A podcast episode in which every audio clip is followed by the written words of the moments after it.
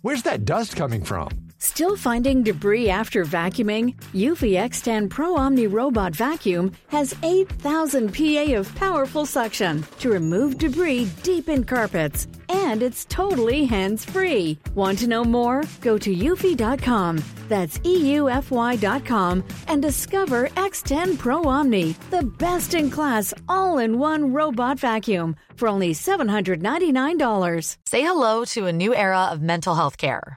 Cerebral is here to help you achieve your mental wellness goals with professional therapy and medication management support. 100% online.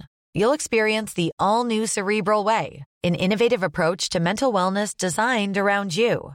You'll get a personalized treatment plan from a therapist, prescriber, or both in a safe and judgment free space.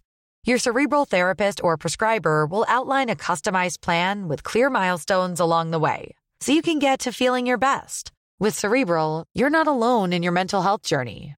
We're here to empower you to live a fulfilling life. So take that first step towards a brighter future and sign up today at cerebral.com slash podcast and use code ACAST to get 15% off your first month. Offer only valid on monthly plans. Other exclusions may apply. Offer ends July 31st, 2024. See site for details. Botox Cosmetic, out of botulinum toxin A, FDA approved for over 20 years. So, talk to your specialist to see if Botox Cosmetic is right for you. For full prescribing information, including boxed warning, visit BotoxCosmetic.com or call 877-351-0300. Remember to ask for Botox Cosmetic by name. To see for yourself and learn more, visit BotoxCosmetic.com. That's BotoxCosmetic.com.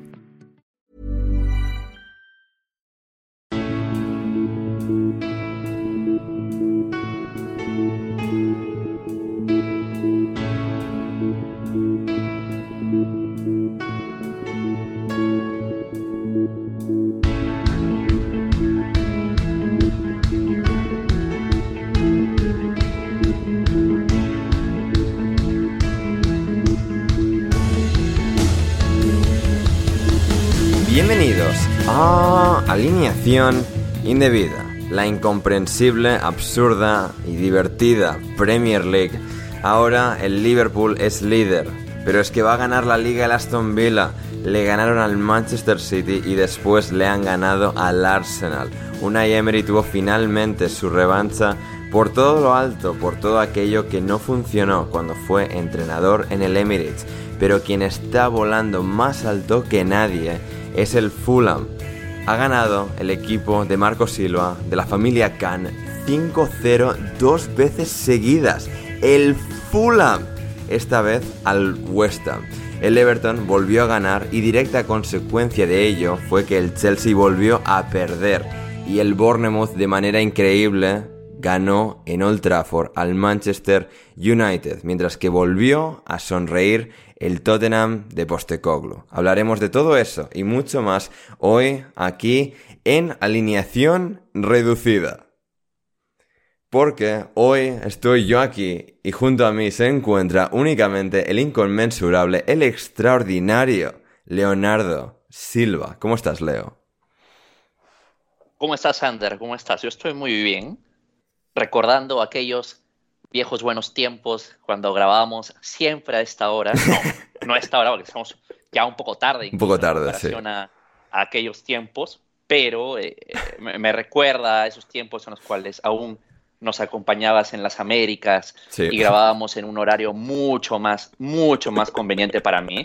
Y por eso es que no me importa si estamos solos tú y yo, Ujú. me importa que estamos este, en una hora prudente, adecuada, correcta, y por eso yo estoy muy feliz. Pese a la derrota del Arsenal, creería que solo hay una persona más feliz que yo en este momento, y ese es nuestro querido Sepelio. Sepelio, luego de, de- del- de la locura que está sucediendo en- con, con la- con el equipo de los Can. Correcto, correcto. Tuvimos a Sepeli en el programa del miércoles que podéis escuchar en su totalidad en patreon.com barra alineación indebida si no estáis suscritos y recordad que siempre podéis apoyar al programa de manera económica en la dirección ya mencionada. El link está como siempre en la descripción, el primer link de todos, patreon.com barra indebida. Os podéis suscribir ahí desde un euro, un dólar al mes, cinco euros con cincuenta o cinco dólares con cincuenta al mes o ya varios, un par de niveles más si queréis ya contribuir de manera exponencial de manera colosal a, la causa, pero nada, ya habiendo hecho el auto-spam, las autorreferencias de cómo la gente puede apoyarnos en mayor medida, yo soy Ander Iturralde y junto a mí está Leonardo Silva para un programa mano a mano, mano a mano, que claro, lo de ha sido curioso porque claro, estamos grabando mucho más tarde, como Leo ya ha indicado, estoy de viaje eh, por un evento de nuestro podcast hermano de la NFL, que es el Capologist, que, me han invitado a la ciudad de Zaragoza, en España. Hemos tenido pues, un evento esta tarde de, de domingo de, de NFL. Eh, pondremos el link en la descripción también. Es parecido yo por el escenario también a, a, ratos. Así que sí, ha sido pues eso, un fin de semana intenso en el que pues hemos estado viendo la Premier League entre medias y hoy iba a estar Leo junto a Chris Lence y junto a Gonzalo Carol la alineación de estos tres no solo es porque son tres de los mejores eh, analistas que tenemos, sino que también son tres con las, de las personas con mayor flexibilidad de horarios para ver cómo iba la noche y cómo de tarde empezáramos a, grabar. Gonzalo se cayó ayer por la noche porque han, Leo han movido el, el, partido de balonmano de su hermano y con lo cual se, mueve el suyo también. cagón, cagón. Correcto, correcto. no, me, no me sorprende, no me sorprende, no me sorprende. Y Chris ah, Sí, no, dime, dime. O sea, lo, de Gonzalo es como que... Bueno, está bien, eh, tiene que jugar este tiene que jugar el hermano y la puta madre no tiene tiempo para grabar sí pero pero lo que nunca se va a perder es su semanal crítica al Micho, a De Michelis, ni tampoco se va a perder este, el asado de los domingos, ni tampoco se va a perder el, eh, un partido del Chelsea, la puteada correspondiente a Poquetino, pero al podcast no, no puede venir no puede venir. Correcto. Y Chris sí que iba a estar, estaba enfermo, he dicho que tenía un catarro espantoso, pero que estaba suficientemente entero para grabar. Y a medida que ha avanzado la tarde, me ha acabado avisando de que eh, estaba con fiebre y temblando y que no iba a ser físicamente posible grabar, así que al final eh, hemos tirado Leo yo, que podría haber agotado todavía más opciones de gente para venir a grabar, sí, pero bueno, ya era ya un punto, digamos, en el que... Eh, en el que eh, pues eh, nos salía más a cuenta tirarle hoy yo que tenemos ya esta confianza mucha gente o no había visto los partidos o ya pues no tenía la disponibilidad para grabar estas horas. Así que avanzamos yo y, yo, yo, quiero aclarar. Dime dime. Yo quiero aclarar o sea lo que pasa es que como estamos en, horario de, de Sudamérica under sí. si tú dices hemos tirado Leo y yo la gente va a entender que, que, tú y yo hemos realizado el, coito y en realidad no, no es así. No es así. No es así. E, es más, yo voy a recomendar este, este podcast a, mis compañeros del trabajo y, van a escuchar Hemos tirado Leo y yo y van a decir, wow. wow. Hemos proseguido Leo y yo con la misión de grabar el podcast. Así es. Hemos proseguido. No, de nuevo, el Lost in Translation, lo entiendo, no sabía la de tirada. Em, o sea, sí que en España existe tirar, sé, pero no tirar para adelante. O sea, es curioso. O sea, es decir, en el contexto que yo lo digo, tirar para adelante no tendría ningún, ninguna connotación de ese tipo, mientras que tirarse sí. Curiosidades ah, del español. Pero, en todo caso, vamos ya con la Premier League, que hemos tenido una jornada apasionante. Vamos a empezar por Villa Park, donde el Aston Villa le ha ganado 1-0 al Arsenal con otra icónica actuación en una de las semanas más icónicas de toda la historia moderna de, Aston Villa, se podría decir, campeones de, de Europa, si no me equivoco, en 1981, pero que tras, bueno, muchos años de picos y valles, de acabar en segunda división en la última década, han vuelto a la Premier League y ahora pues con Unai Emery están en puestos Champions, le han ganado al Manchester City y le han ganado al Arsenal. Lo del City lo comentamos en el anterior programa, pero aquí Leo contra, contra el antiguo equipo de Emery, el antiguo club, donde pues todo fue muy bien durante bastante tiempo en esa primera temporada, el, el sustituto de, de Wenger que también tuvo una poco recordada gran racha de veintitantos partidos seguidos sin perder.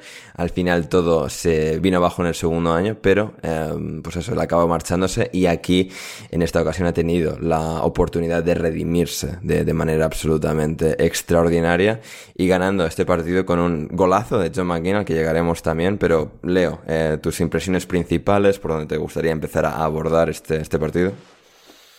A mí lo que me gustaría decir, Ander, eh, primero, es que luego de tanta inversión en plantilla por parte de Aston Villa, porque el Aston Villa no, es ningún secreto para, para nadie, fuera del Big Six, muy probablemente tenga la mejor plantilla. Pero luego de tener entrenadores como Dean Smith o como Gerard, creo que han demostrado que para cualquier club de la Premier, ya sea desde la parte más baja hasta la parte más alta, la mejor inversión en esta liga es tener un entrenador top.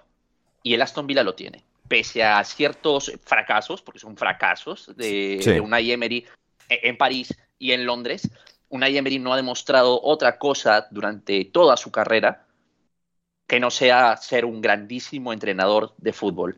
Y claramente eh, el Aston Villa, esa primera media hora, esos primeros 20 minutos, en los que claramente dominan al Arsenal, consiguieron su victoria. Y la consiguieron porque conocen sus formas, porque si no está Diaby, está Bailey, porque si no anota eh, Watkins, anota McGinn, y si no está mm, Conate, está Den Docker, y si no está Diego Carlos, está Consai, y, y, la verdad es que tienen una muy buena plantilla, como decía al inicio, y el conocimiento que ya tienen entre ellos es, dominante. Es una cuestión de, hablar acerca del, primer gol, cómo desborda a Bailey, cómo hacen correr a Bailey, cómo luego McKean pisa el área, se gira, aguanta y, anota un golazo espectacular. A, mí me parece que es un equipo de, de manual Unai Emery, definitivamente ya comparable a, a su Sevilla de algún momento. Y lo, que, lo otro que podríamos decir es que el inicio del partido fue condicionado por los nervios que aún transmite la portería del Arsenal. Yo creo que ya estamos rozando la mitad de la ¿Aún O, o cada vez más? Sí, sí, tienes toda la razón. O sea, este, aún es, es un término incorrecto. Cada vez más transmite más dudas, cada vez más, podemos decir, más cosas sobre Raya y esta ya es una situación que a mí me parece preocupante. Me parece a mí que ya hay que concluir que el arco del Arsenal está quedando bastante, bastante grande. Y por otro lado, nuestro portero, Atrora titular, mm, se ha quedado este, con lo que principalmente eh, le, caracterizaba, que era su, su valentía.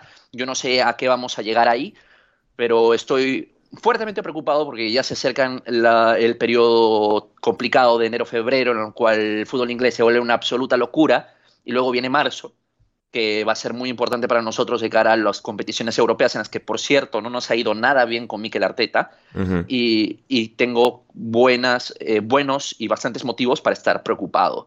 Por otro lado, a, a nivel de fútbol under, yo considero, creo que el Arsenal debió haber por lo menos empatado el partido. Creo que el, no voy a cuestionar eh, el nivel de nuestros jugadores o el hecho de que cada vez las cosas parecen mejores que al inicio de la temporada cuando habían resultados pero no había rendimiento.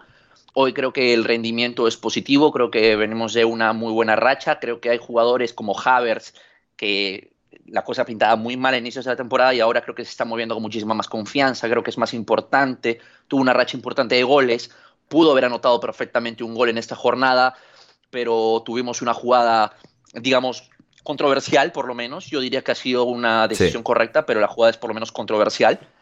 Sí, y además en el último suspiro, que le añade esa capa extra de, dramatismo y, y suspensa.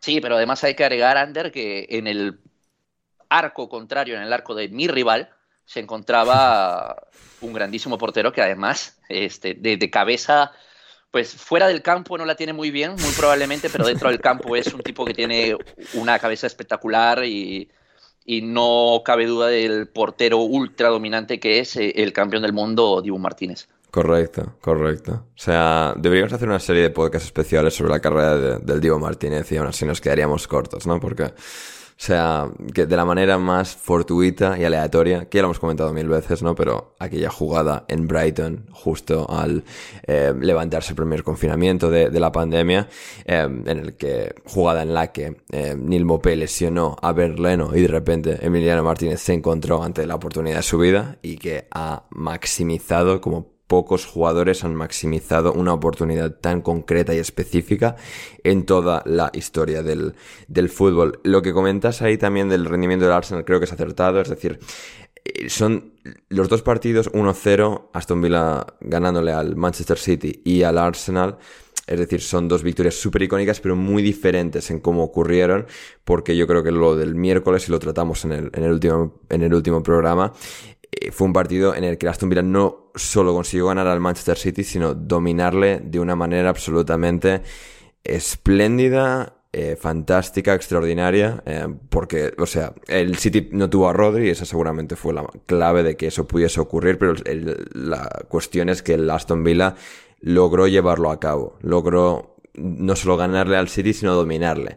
Y aquí no ha terminado de ser esa misma clase de victoria. Aquí el Aston Villa marca el gol muy tempranero, eso les hace un poco por inercia recular, también por eh, la fuerza que va a imponer un Arsenal que es una plantilla, es un equipo con más calidad, con mejores jugadores, por eso el Arsenal es candidato a la Premier y el Aston Villa en teoría no. Pero em, aquí hemos visto como, pues eso, una gran jugada de John McKean, ese, ese, giro que hace para marcar el gol, creo que es buenísimo. Y luego saber no solo surfear un poco, capear el temporal, por decirlo de alguna manera, el resto del partido, con esa ventaja, siendo en parte dominado por el Arsenal, eh, recibiendo en muchas ocasiones bastantes de, buena calidad eh, del conjunto Gunner y al final apareciendo al otro lado con los tres puntos.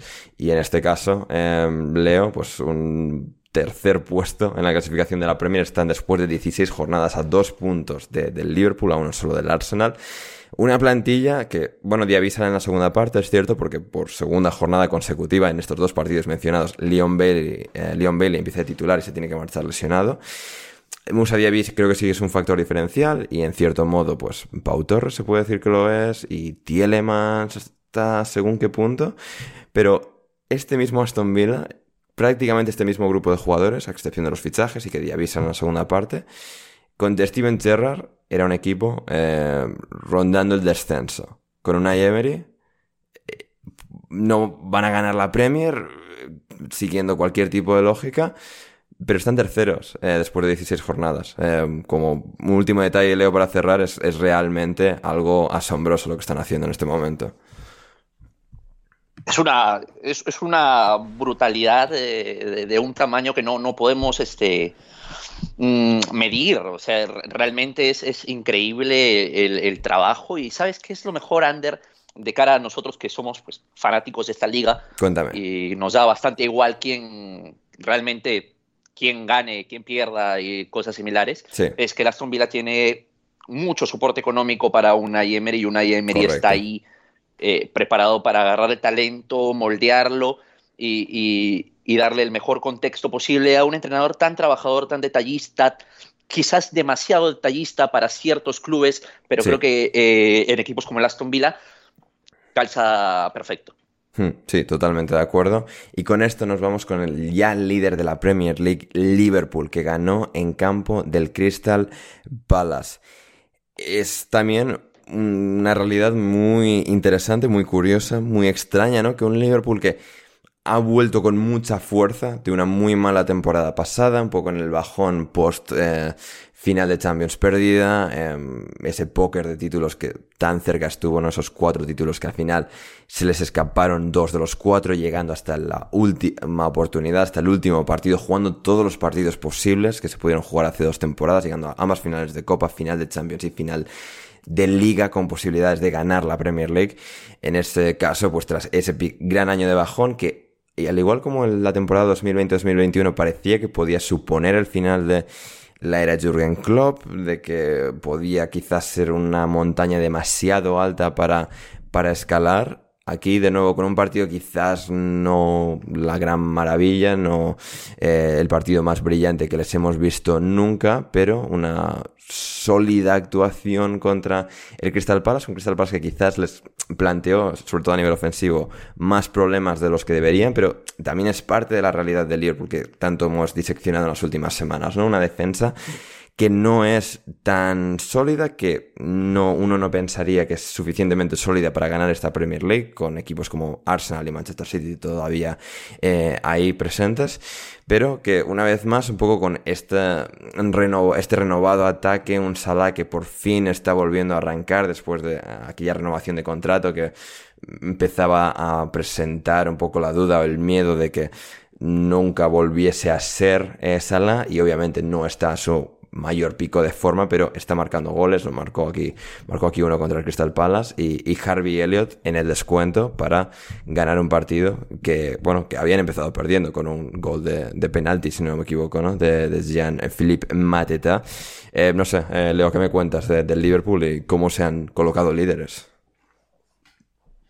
Es muy sencillo, es muy sencillo realmente decirte por qué razón están en líderes y, y va a parecer que te estoy dando una respuesta eh, en plan mala leche, pero en realidad es, me parece muy práctico. Es el equipo que menos goles ha recibido, es uno de los equipos que más goles ha anotado, es el único equipo que solo ha perdido un partido. Y, con una defensa que sigue sin convencernos, y aún así tienen un poco... Un arquero eh, espectacular. Un, sí, sí, sí. Pero, pero con un arquero espectacular. O sea, es, es, así, o sea, este, Allison es un portero gana partidos, o sea, gana puntos. No hay creo que no hay portero mejor, y lo hablamos creo en este episodio en el que estuvimos con Rodri con Gonzalo de la temporada anterior, y yo solo puedo decir exactamente lo mismo. Allison al final es, es, quizás el mejor parador que tiene la liga y es un portero realmente completo. Entonces, es, lo que hay en, su área y en el área del rival. Tienes a Salah, tienes a Luis Díaz y aparte tienes a Harvey Elliott, tienes a, a Soboslai, tienes a Darwin Núñez, que a veces sí y a veces no, pero igual lo tienes, es un jugador peligroso. Eh, es, un equipo tan bien construido. Eh, en ese sentido me recuerda mucho a...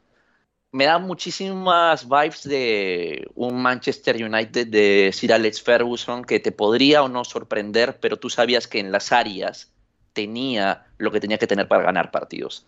Y este Liverpool tiene eso y aparte está muy bien con los resultados. A mí francamente no me parece mejor equipo que el Arsenal, no me parece mejor equipo que el Manchester City, pero hoy por hoy están consiguiendo los resultados que tienen que conseguir de la forma más silenciosa posible. Y cuidado porque estos, estos señores algo saben de ganar. Tienen jugadores con una estirpe ganadora, con, con una jerarquía impresionante, con la que hay que tener cuidado. Y con un City tan, tan irregular, me parece incluso con un inicio más irregular que el de la temporada pasada, vamos a ver. Vamos a ver, son candidatos, por supuesto que sí. Mm, no, por supuesto que son candidatos. Me encanta la comparación y me fascina la comparación con el Manchester United de Sir Alex Ferguson, que quizás de manera no tan pronunciada, pero tuvo sus años un poco de picos y valles, ¿no? Ganó títulos y luego un poco, pues, según qué años cayó al segundo o tercer puesto, y, siempre conseguía volver, y que el Liverpool haya un poco forjado ese carácter y que le haya durado tanto y que, haya podido extenderlo con piezas pilares claves a lo largo de todos estos años que todavía se mantienen, ¿no? Aunque ya más veteranos como el propio Allison, como Van Dijk, como Salah, Trent mucho más joven, pero siendo parte de, de esta gran ola de, del Liverpool de, de, estos últimos años y teniendo pues una enorme carrera todavía por delante.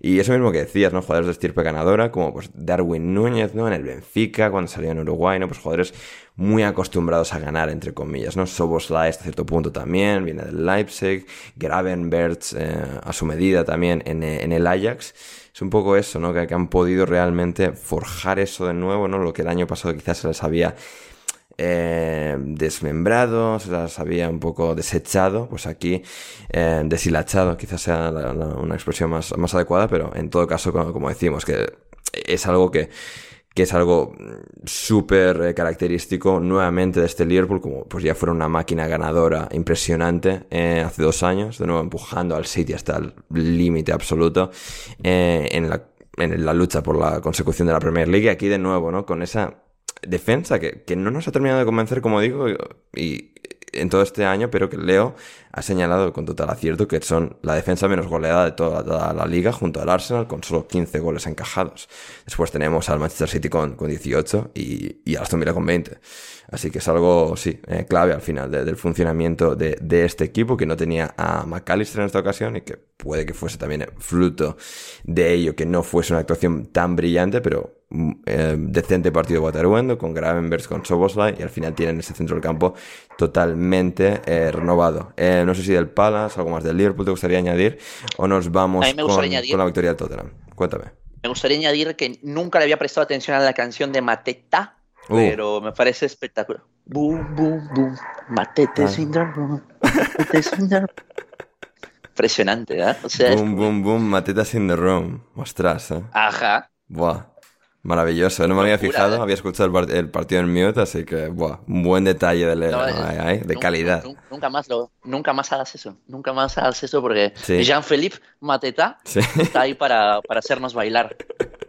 Absolutamente, absolutamente. Así que ahí está, ahí está. Y también, bueno, que se lesionó Johnston en este partido y que tuvo que salir el portero eh, suplente Remy Matthews. Así que bueno, eh, veremos si, porque también está Dean Henderson lesionado, que es teórico portero suplente de este equipo. De momento van a tener que jugar con el tercero. Eh, veremos qué tal Crystal Palace. sí, dime.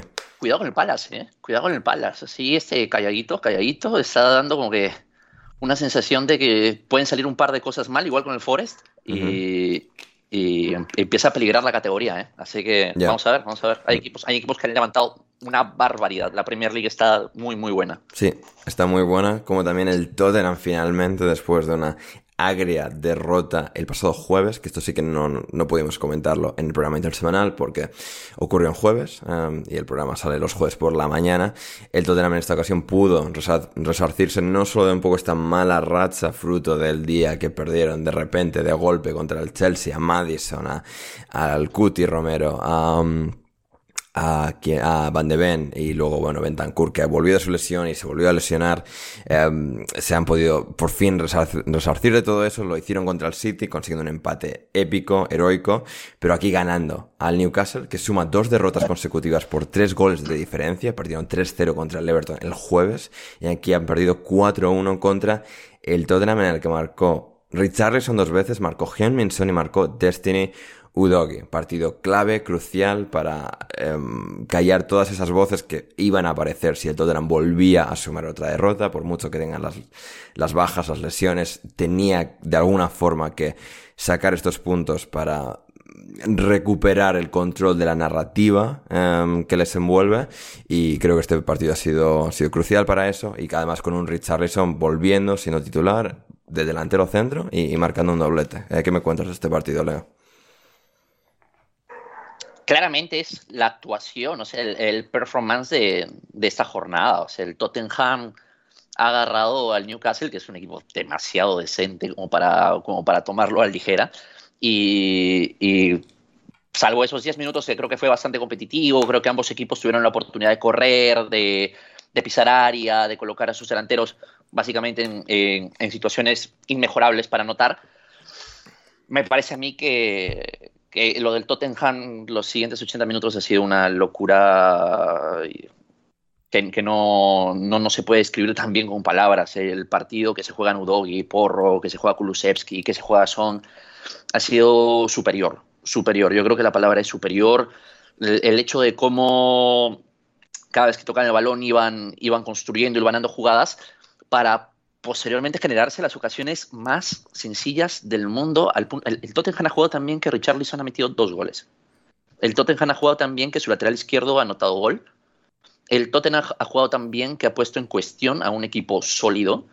Y el Tottenham ha jugado también que ha sido mi fuente de serotonina del domingo. de eh. verdad, este, yo, soy, yo soy hincha del Arsenal, eso es algo que todo el mundo sabe acá pero lo que ha jugado el Tottenham el día de hoy me ha dado muchísimo gusto y es una victoria completa y total de las formas de, de Postegoglu.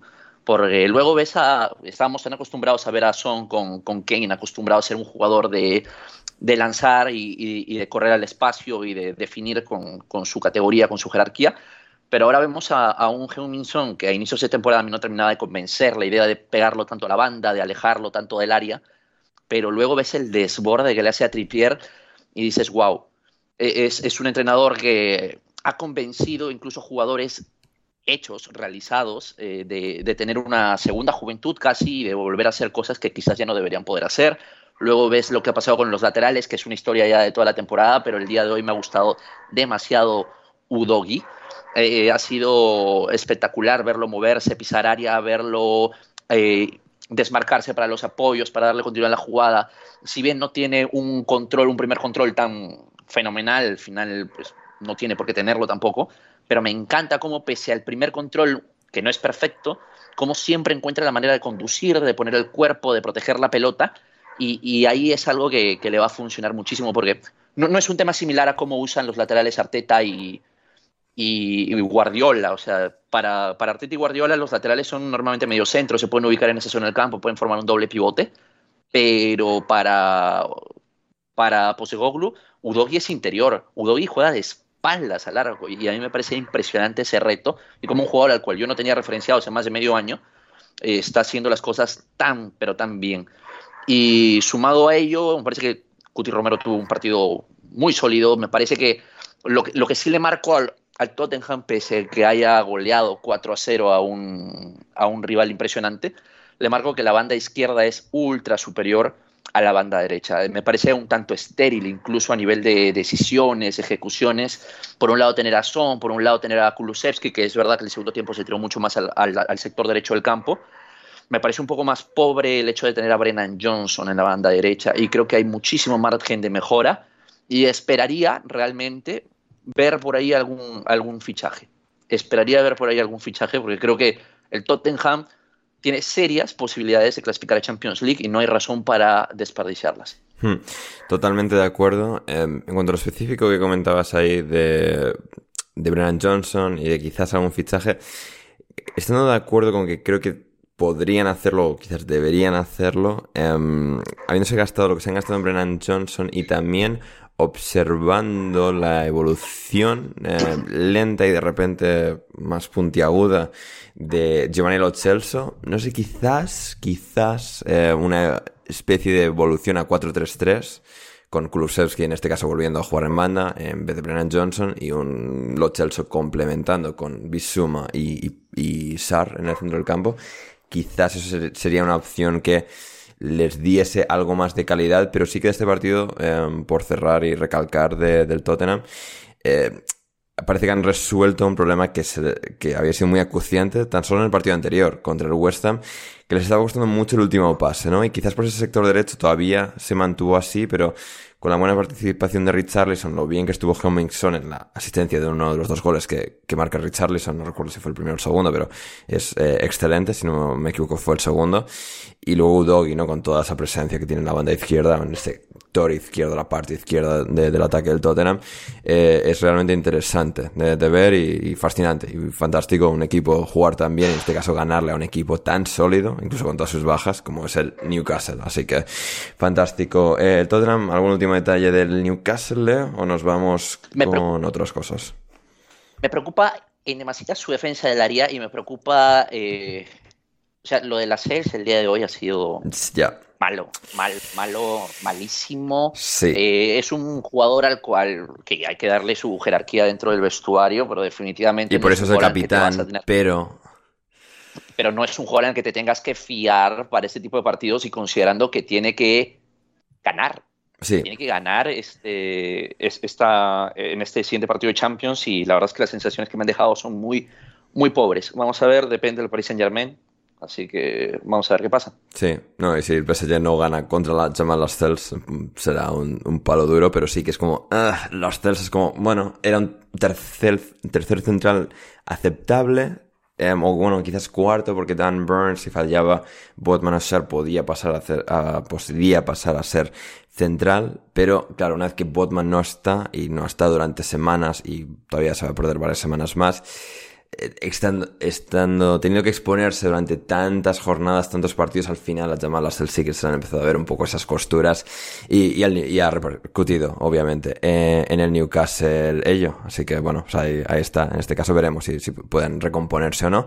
Eh, quien sí se recompuso del chascazo que, que fue eh, perder contra la Aston Villa y la manera en la que lo hicieron, como ya hemos comentado antes. Entre semana el Manchester City fue al Luton y sufriendo, pero ganó. 1-2, eh, Leo, ¿qué, me cuentas de la victoria del Manchester City? Que como digo, eh, se pusieron perdiendo con el gol de Elijah Adebayo a base de Andros Townsend, nada más y nada menos pero que al final, pues, gol hace Bernardo Silva, otra, otra intervención de, Jack Grealish y, el, City, pues, un poco recondujo las cosas. El, agua, el cauce del agua del río del Manchester City eh, volvió, volvió a donde tenía, a donde tenía que ir. Eh, no sé, eh, detalles principales de este partido que te gustaría destacar. En Twitter yo leí una comparación entre Ross Barkley y Enzo Fernández y Moisés Caicedo. Y es como que, o sea, es verdad, este, últimamente se le está pegando mucho a, esta pareja de, muy buenos jugadores. Sí. Y, dije, wow, es que la gente, es que la gente, pero, pero luego ves el gol del Luton Town y ves cómo pisa el balón Ross Barkley y encuentra luego a Andros Townsend, wow, vaya, vaya par de muertos, eh, vaya par de muertos esa conexión este. Sí. Ross Barkley para Andros Townsend.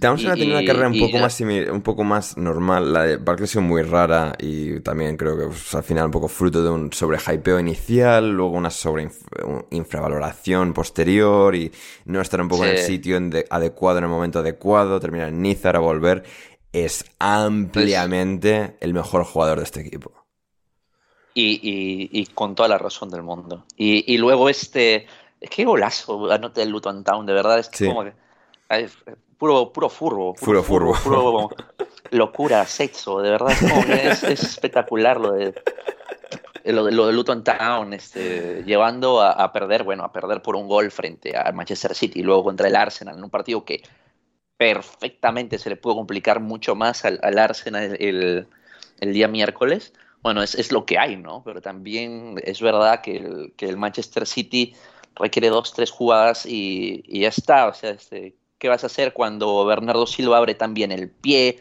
¿Qué vas a hacer cuando Julián encuentra tan bien a Grealish? ¿Qué vas a hacer cuando Julián Álvarez eh, es un jugador que se mueve tan bien en todo el ancho y largo del campo? ¿Qué puedes hacer contra eso? A veces simplemente te toca perder, es un partido básicamente de rutina para el Manchester City, pese a que se pueda creer que se haya complicado un tanto. Pero hubo algo que sí este, comentaba nuestro buen amigo Rodrigo Cumbraos, eh, que los partidos no se le pueden complicar o no se le pueden atascar más al City, y es que más allá de las bajas de los Gundogan, de los Kevin De Bruyne, hay jugadores que han bajado claramente su nivel, o, o, sea, es realmente son todos los, todos los partidos que no gana el City? ¿Se debe a que no está Rodri o se debe a que la defensa, los defensas ya no son iguales, que, Walker ya no es el mismo, a que igual... Si le preguntamos a Gonzalo... Todo bien? brevemente, si le preguntamos a Gonzalo, te diría directamente, con un poco de exageración, pero quizás algo de verdad es que, de declaraciones del, propio Gonzalo en los últimos días, Josco Guardiol eh, es un gran defensa a pesar de el hecho de no saber defender.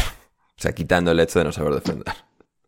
A, mí me, ha quedado, me ha dejado un poco fría también este, la incorporación de, de Guardiol a la Premier League. O sea, con todo lo que nos llegaba a nosotros desde Alemania y con el hecho de que yo a Guardiol básicamente lo tengo referenciado por, por la selección de Croacia y no tanto por lo que hacía en, en Alemania, sí tenía más expectativas que no creo que hayan sido cubiertas del todo aún.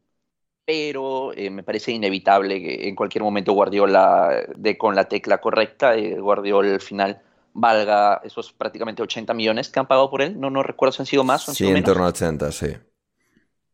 Claro. Entonces vamos a ver, ¿no? Pero de momento, entre todos los fichajes que ha hecho el, City, que uno pudiera recordar, Ander, entre Kovacic, Guardiol y Doku, eh, me parece a mí que, que, Doku es el único que realmente nos podría convencer lo necesario. Mm, sí. Y, para, para un club que constantemente está rotando su plantilla, que al suplente que podría ser titular en este club top lo reemplaza con un jugador que posiblemente sea mejor.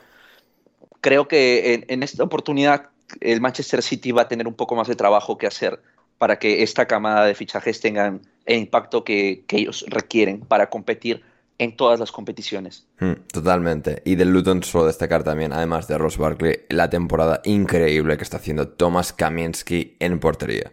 Sí. Hizo un gran año en Blackburn el año pasado. Creo que no he mirado los números después de esta semana, pero venía siendo el portero que más goles esperados, entre comillas, estaba salvando de toda la Premier League y con bastante ventaja. Es decir, le dispara mucho, al final eso hay maneras en las que se puede sesgar, pero, o sea, está parando a un nivel realmente sensacional. Y, y sí, destacar al bueno de Thomas Kaminsky en la portería del Luton. Y con el Manchester City nos vamos al otro equipo de Manchester, el Manchester United, derrota absolutamente eh, no sé si histórica, histórica quizás sea un término un poco demasiado grandilocuente, considerando cómo está el United, pero una de uno de los resultados más impactantes de este 2023, de esta temporada también 2023-2024, que ha sido perder 0-3, que casi fue 0-4 contra el Bournemouth en Old Trafford.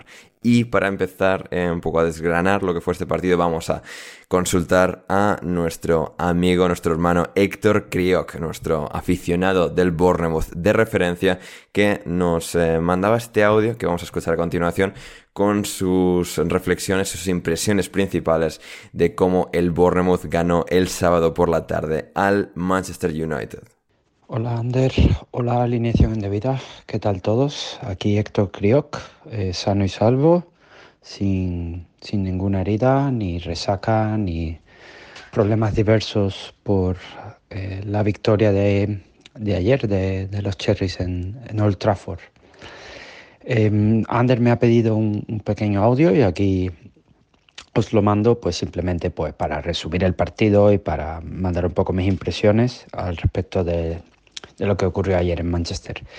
No, no pude verlo en directo, luego tuve que, verme un, resumen largo em, porque estaba, estaba jugando Isco contra, contra ese equipo de algunos de mis colegas de alineación indebida. Pero, pero bueno, lo que he podido ver realmente es que el Bournemouth, el resultado es malo. El resultado es malo. El partido debería haber acabado con 0-5 en un auténtico recital de los jugadores de Iraola. Eh, incluso con, bajas como eh, mi, querido Alex Scott.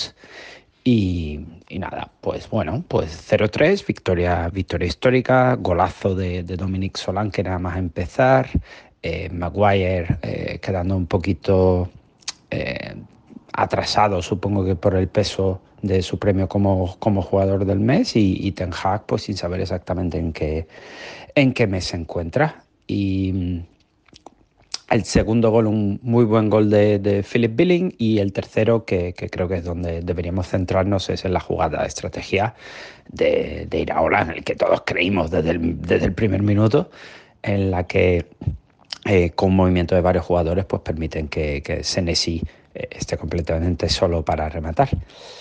Y poco más, poco más. Eh, del, del, United no mucho que decir. Eh, un, un, caos, un caos continuo, comandado por su portero Onada. Y, y nada, 0-3 en el campo del, del, equipo del mes, con el entrenador del mes y el jugador del mes. Y nada, soñar con la, con, con la Conference League, ¿no? Directamente. Ya, ya estamos en condiciones de soñar con la Conference League en, en Bournemouth. Así que que nada, simplemente mandaros un saludo a todos. Disculpad que no pueda pasarme para, celebrar juntos esta victoria, pero, pero estoy seguro que tendremos muchas más ocasiones durante la temporada pues para vivir juntos la, espléndida eh, demostración de fútbol del equipo del querido Andoni. Así que nada, os mando un saludo a todos y hasta la próxima. Ahí teníamos, ahí teníamos al bueno de Héctor Crío, que le mandamos un saludo y un efusivo, afectuoso abrazo al bueno de, Héctor con, sus impresiones ahí del partido, que claro, este audio nos lo ha enviado el día después, al día siguiente de, producirse en nuestro Discord, al que podéis acceder si no estáis ya eh, en él, eh, suscribiéndose a nuestra página de Patreon a cualquiera de los niveles. Nos decía Héctor en nuestro Discord que eh, me pilla este resultado unos años más joven y la resaca me duraría hasta el 3 de enero. También añadió acto siguiente, mi mujer me acaba de sugerir que me relaje. Héctor, eh, Leo, eh, ¿qué opinas? me acaba de sugerir que me relaje. sí, efectivamente. tengo un par de cosas que decirle a, Héctor Crioc. Sí. Iraola. Iraola. Y no hay, y no hay ir a Dios. Efectivamente. él quería, ¿te acuerdas? Que- Quería, Sí, quería sí. sacarlo. a- Sí, sí, sí, sí. a- te- a o Iraola sea, y- y- programas de, o sea, de los momentos más álgidos de, esta temporada, ¿no? El programa que hicimos tú, yo, Chris y Héctor, eh, que la derrota aquella de- del Bournemouth que fue contra el Wolverhampton, o el este que es 2-1. Bueno, Wolverhampton, por- porque, porque él estaba calientísimo, uno, Sí, porque, sí. porque le había dicho que, que Cuña era un grandísimo futbolista, que, que además lo es. Lo es, Sí, lo es. sino que- marcado Esta, esta semana también. Ahora el, el- el cabronazo ahora está feliz y no, no dice ni una no dice ni una puta palabra sobre, sobre Andoni Iraola, Sí, un hombre que, que llegó a un banquillo complicado, con un equipo complicado. complicado y, sí. y, y ojito, ¿eh? Ojito que, que, qué golazos Buf. Qué golazos espectaculares. Este, Dominic Solanke, espectacular. Tavernier, espectacular. Incluso Billing, bien. O sea, este, Cook, qué partidazo de Cook, por favor. Pero, o sea, y, y eso es lo bueno de parte del, del Bournemouth, pero yo creo que todo el mundo acá quiere, quiere que hablemos mal. Hablemos mal del United. Y, y hablemos mal, por supuesto, de, de su entrenador. Pero a ver, ha- hablemos un poquito de- del, del sinsentido de equipo que es este. Sí. El primer gol del, del, del, del Bournemouth llega luego de un pase bombeado de, de Bruno Fernández. O sea, ¿qué pasa con este entrenador que, que- que- que no les puede decir, oye, esos pases son comprometedores, esos pases son fáciles de, de interceptar y son difíciles de controlar. Y Bruno, tú no estás jugando acá con Tony Cross, con Luca Modric, estás jugando con McTominay. McTominay tiene menos, menos sensibilidad que un adolescente a los 13 años con, con su novia de la secundaria. O sea, eh, realmente, realmente es, es, es duro, duro de ver un equipo tan pobre y es duro de ver un equipo tan pobre que sea tan caro y es duro de ver un equipo tan pobre, tan caro, con un entrenador excesivamente soberbio, problemático, que está haciendo un trabajo mediocre, al cual hay que hacerle, yo, yo realmente espero en algún momento la prensa inglesa haga este tipo de, ah, ¿cómo se llama? Este, pipe bomb, me, me parece, Sí. Ander, pipe bomb. Sí, una pipe bomb. Este, o sea. así, así, como hubo este con, con James Harden hace poco que se volvió viral, eh, debería ya un- haber uno con, con Ten Hag, porque vaya trabajo de mierda y es increíble cómo este hombre va luego por la prensa diciendo que su equipo no es, que, que, su, que su plantel, que su equipo no es lo suficientemente bueno para ganar continuamente. No, no, no, no, no, no, no, no, no, no. Tu equipo no es que no sea lo suficientemente bueno para ganar continuamente. Tu equipo es tan malo que da vergüenza incluso cuando gana. O sea, realmente no hay forma de defender tu trabajo. O sea, yo soy muy de entrenadores y creo que el año pasado tuvo una muy, muy buena recuperación Ten Hag, lo suficientemente buena como para cuidar su trabajo. Pero lo que estamos viendo ahora es un equipo que no puede defender el área. Estamos viendo un equipo que, el que recorren fácil todos. Estamos viendo un equipo que no controla, que no domina, que tiene jugadores en posiciones o- o en sectores que no deberían estar pisando, que al final está apostando por jugadores a los que quería sacar hace unos meses. Y no me puede parecer más ridícula la situación en la cual está el Manchester United y un técnico decente que quiera realmente trabajar más que defender su imagen, estaría con el Manchester United, no en la- una mejor posición, porque creo que los puntos que ha conseguido el Manchester United son bastante Sí. pero la sensación de que cada dos semanas el Manchester United hace el ridículo no se la va a quitar Ten Hag. Es así.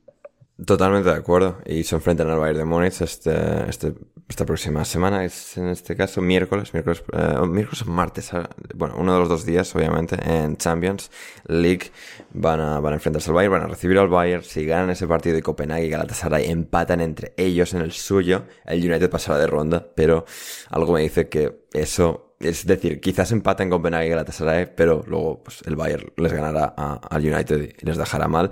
Pero sí que dentro de todo lo que has dicho, Leo, que creo que es acertado, cierto, certero, em, Rodri, nuestro buen amigo Rodrigo Cumbraos, al que antes has mencionado, mientras yo estaba viajando en autobús ah, hasta la ciudad de Zaragoza, recorriendo la provincia, comunidad autónoma de Javier Ferrús, La Rioja, Logroño, vi el campo del Logroñés, las gaunas, le saqué una foto desde el autobús. Em, Rodri me mandó un mensaje porque estaba viendo el partido del United contra el Chelsea del miércoles, que, que analizamos con Gonzalo en el último programa, y me dijo de manera no irónica y de manera totalmente seria y de manera muy desconcertada que el Manchester United había jugado el mejor partido de toda su temporada y creo que, no sé si recalcó más o menos que de manera clara viéndoles ahora contra el Bournemouth, en esta victoria histórica para el Bournemouth, no tanto es histórico que el United en este contexto pierda, pero sí es para el Bournemouth ganar en un escenario de esa entidad. Em, al final es cosa del Chelsea, al que luego llegaremos, ¿no? Pero quizás será la clave de todo. Lo que yo creo es que va a llegar el fin de semana y va a jugar contra el Liverpool y va a jugar un partidazo porque el Manchester United eh, en este tipo de partidos en los cuales hay que ser inferiores, hay que Antes o después de ser eliminado, o sea, siendo después de ser eliminado o habiendo avanzado en Champions. No, después de ser eliminado. Después de ser eliminado. Perfecto. Entonces, eh, va a llegar el fin de semana contra el Liverpool y va a sacar un buen resultado contra ellos, quizás, o quizás va a estar muy cerca de conseguirlo, porque Ten Hag está sabiendo jugar esos partidos. Sí pero en los cuales tiene que manejar la superioridad, en los cuales hay que controlar el balón, entre los cuales hay que anotar más goles, este, anotar un gol porque se te van a encerrar, a, anotar este, cuidar bien tu transición porque si no va a correr Solanke y te va a anotar y, y aparte tu portero, la verdad es que mucho no está haciendo por, por ti, pero a, mí me parece que está gestionando mucho mejor la inferioridad que la superioridad. Es muy fácil para el Manchester United jugar partidos contra el City, contra el Arsenal, contra el Liverpool, contra el Tottenham, contra quien quieras, pero partidos en los cuales hay que proponer, dominar, controlar, fatal, fatal realmente. Y, y, eso habla mucho de tu plan con balón, de cómo te proteges tras pérdida. Y en todo eso me parece que el United está jaladísimo, reprobadísimo. Sí, totalmente de acuerdo.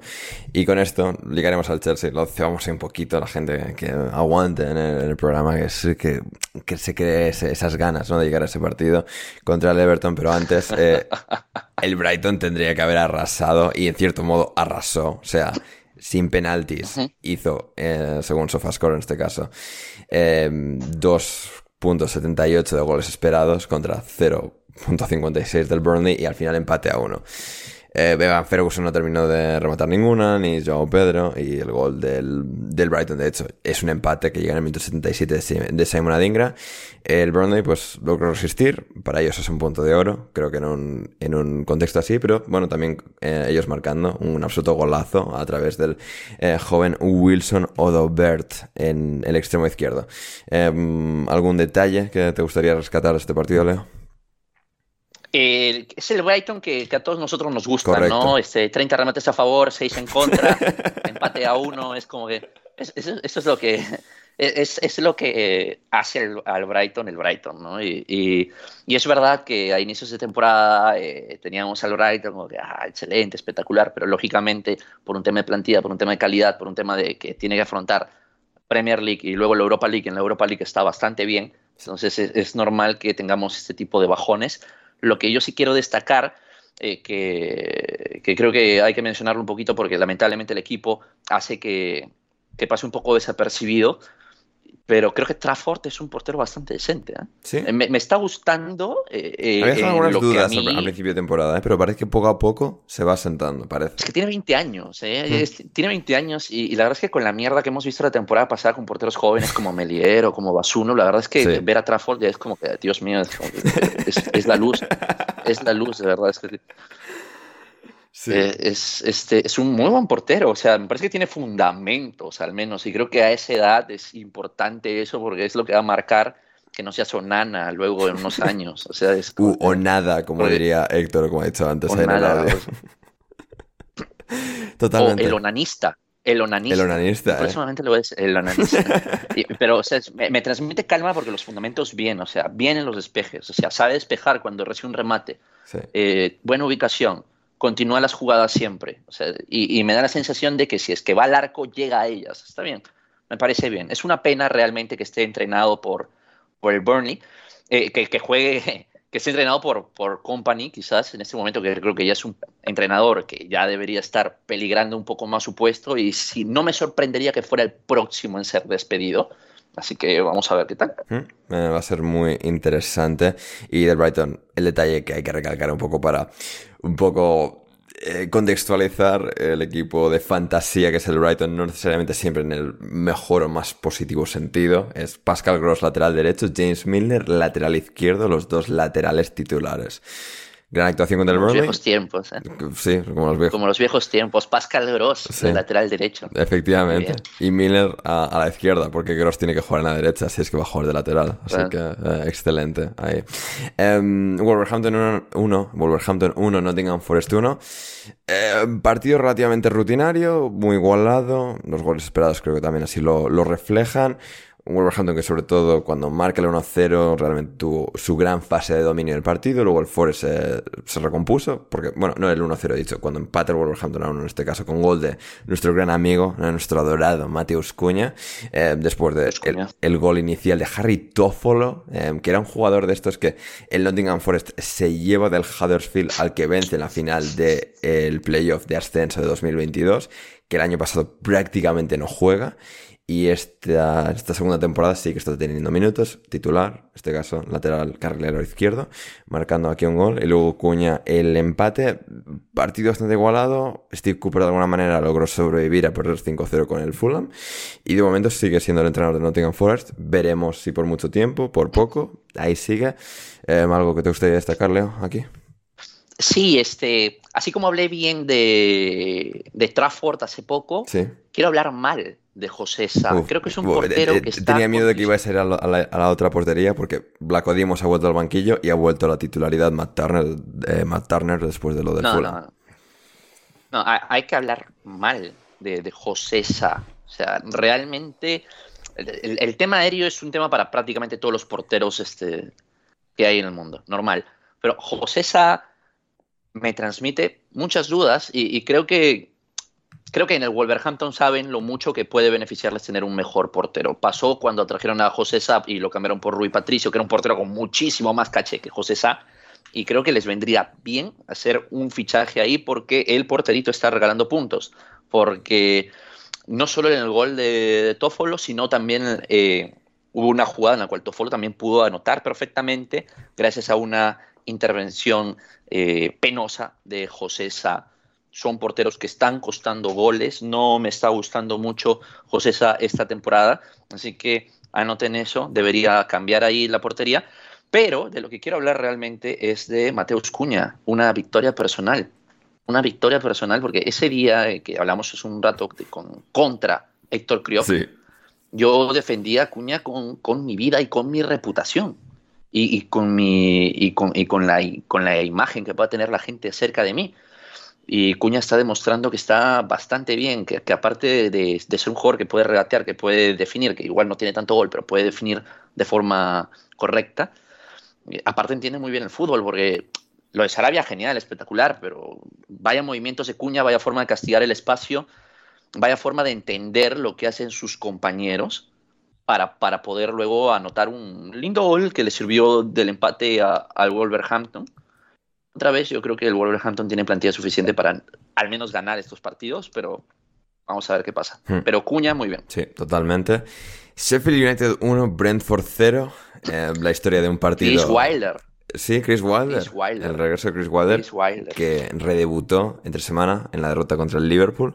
Pero que aquí ganó la historia más allá de Chris Wilder, la historia de un partido terrible, malo, porque no hubo muchas ocasiones de mucha calidad.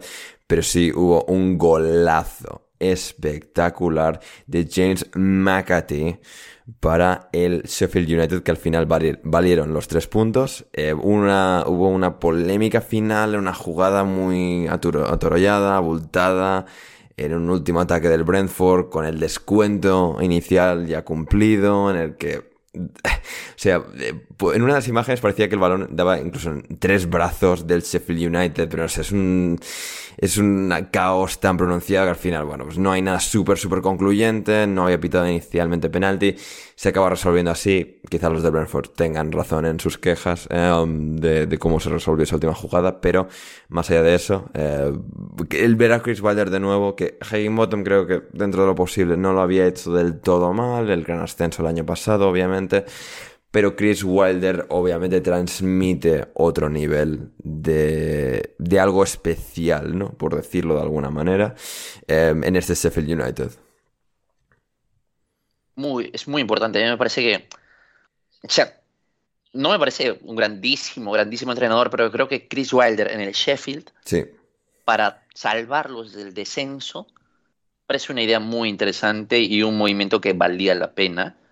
Y ha llegado, se ha enfrentado a un equipo jodido. sí. y, han, y se ha llevado una victoria importantísima con un golazo espectacular que yo me animaría, Ander, a, a nominarlo desde ya a uno de los mejores goles de la temporada. O sea, el gesto Concuerdo. Res- re- respaldo a la brutal, declaración. es brutal. Brutal. Es brutal. Brutal. El, el gol de McAtee es bestial, es increíble cómo abre el pie, porque eso no es un centro, es- eso no es un error, eso es una definición intencionada, pensada, y, y le- y el gol no puede ser más perfecto. No se puede, Hmm. si es que se puede ser más perfecto. Sí, Perdón. totalmente. Y, y- y nada, o sea, bien, bien. Estamos muy interesados. Yo estoy muy interesado en la lucha por el descenso porque solo hay un equipo que me da la impresión que si no cambia de técnico, ahí queda, que es el Barney. Pero de ahí, el Sheffield, el Luton. ¿Quién más puede ser? Bien, el, el, el Everton, ni qué decir, que Nah, el, tener el- los el 10 Everton puntos yo que creo han- que va a salir claramente de ahí. Sí, y eso que le han descontado 10 puntos. Incluso. Bien. Sí. los, los, los de la tendencia negativa, o sea, los que están cayendo, quizás el Crystal Palace, quizás el Nottingham Forest, pero esos equipos tienen un poco más de talento que esos últimos tres. Sí. Pero me interesaría mucho ver a Luton o a Sheffield, uno de los dos, salvándose. Vamos a Sí, ver si es posible. sea, es competitivo hasta el complicado. final. Sí. Es complicado, es complicado, pero entre los tres que me daban malas sensaciones durante el inicio de temporada, que son esos tres equipos, el, el que, ha levanta, el que no ha levantado para nada es el Burnley, así que yo creo que no, no, vaya, no va a cambiar esa figura. Así que entre los otros dos ojalá alguno logre salvarse, pero depende también cuál sea el, descendido a sacrificar. El que ha logrado levantar de manera increíble, de manera asombrosa, eh, es el Fulham. Hace dos, hace una semana el Fulham eh, tenía eh, 15 puntos y menos 10 en diferencia de goles. Una semana después tienen 21 puntos y 0 en la diferencia de goles, 26 y 26 eh, en goles encajados, o sea, goles marcados y encajados porque le han ganado 5-0 al, al Nottingham Forest, como comentamos en el programa del miércoles, y le han vuelto a ganar 5-0 en casa, en Craven Cottage, al West Ham. Leo, explícame cómo esto ha sido posible, porque el Fulham sigue siendo un equipo con enormes limitaciones, eh, a pesar de lo, de lo conseguido, y aún así ha conseguido dos resultados mm, tan maravillosos, tan esplendorosos, como estos dos 5-0 contra, contra Nottingham Forest y co- contra West Ham y, sobre todo contra el West Ham aquí es, es algo eh, increíble. Eh, cuéntame. Pues es difícil decirte, oye, ha sido por esto, porque al final los cinco goles son golazos espectaculares. E- Es, es, no sé si ha sido, no sé si se debe al hecho de que todos los astros se alinearon para Marco Silva y empieza el partido y Raúl Jiménez mete un cabezazo espectacular que, que acaba en gol, con todo el, titanio que tiene ahí en la cabeza Raúl Jiménez gracias a, a David Luis. Eh, Me parece un cabezazo descarado, brutal, fuertísimo, impresionante. Y luego, gol de William, gol de Tosin, gol de Wilson. Es regalo que de empezó el West Ham relativamente bien, fuerte, tal, los primeros minutos, Sí. y luego, o sea, una absoluta, un absoluto huracán de- del Fulham. Pero yo, yo noto bastante entendimiento y creatividad por parte de los mediapuntas del, del Fulham, Sí. ¿eh? y esto es algo que yo lo dije la otra vez que estuve acá. William y Pereira más Iwobi Sí. no tendrán una cantidad enorme de gol, pero creatividad sí que tienen. Y aparte tienen un muy buen portero. Y aparte tienen a un delantero que quizás no es exactamente todo lo que tú puedas esperar, pero creo que Raúl Jiménez jugó un buen partido el día de eh, este, este fin de semana Mm. y creo que en comparación a lo que tanto se ha hablado tanto de, de Mitrovic, yo realmente no creo que hayan perdido tanto pasando de Mitrovic a Raúl Jiménez. No creo que hayan perdido tanto dejándolo ir. O sea, es, es, es la verdad. Es la verdad. O sea, a mí no me van a convencer de que Mitrovic era oh, un grandioso jugador de fútbol. Era un buen futbolista. Pero, sí, pero, creo que mucho de la comparación iba más porque Raúl Jiménez daba la, una impresión inescrutable de estar acabado. y vamos a ver, vamos a ver qué tal va la temporada en, en lo que continúa. Pero creo que, a ver, los rival, los que van a descender son muy malos. El Fulham es un buen equipo. Tienes un buen portero, tienes buenos mediapuntas, tienes jugadores relativamente buenos en, las, en, el, área, en el área propia. Podrían sobrevivir, el entrenador es bueno, es decente. Marco Silva ha demostrado ser un buen entrenador en múltiples lugares, salvo donde en el Everton. Y, ahí vamos, ahí vamos, vamos a ver qué pasa, pero yo confiado, preocupado por el West Ham, bastante, porque creo que es una derrota que duele y que puede perjudicar la dinámica, pero vamos a ver qué, qué ocurre, ¿no? O sea, lo normal sería que hayan unas cuantas puteadas en ese vestuario Sí. y que luego el West Ham gane, no sé, su partido contra el contra un, no sé, un Brighton o contra un Brentford, le gane 2 a 0, todos metidos en el arco y, y ya. Hmm, Sí, Pero confío, confío. totalmente, totalmente de acuerdo. Y cerramos con ese Everton al que hayas mencionado. Everton 2, Chelsea 0. Vale que lo del Fulham ha sido un 5-0, pero... Y lo del Bournemouth ha sido un 0-3 en Old Trafford, pero el Everton le ha ganado 2-0 al Chelsea, a este Chelsea que necesitaba ganar, que necesitaba volver a, despejar eh, las dudas, el mal ambiente, las todas esas dudas y, y desconfianza, ¿no? Y, y sospecha respecto a que este equipo sea legítimo, sea de verdad, se pueda confiar en ellos.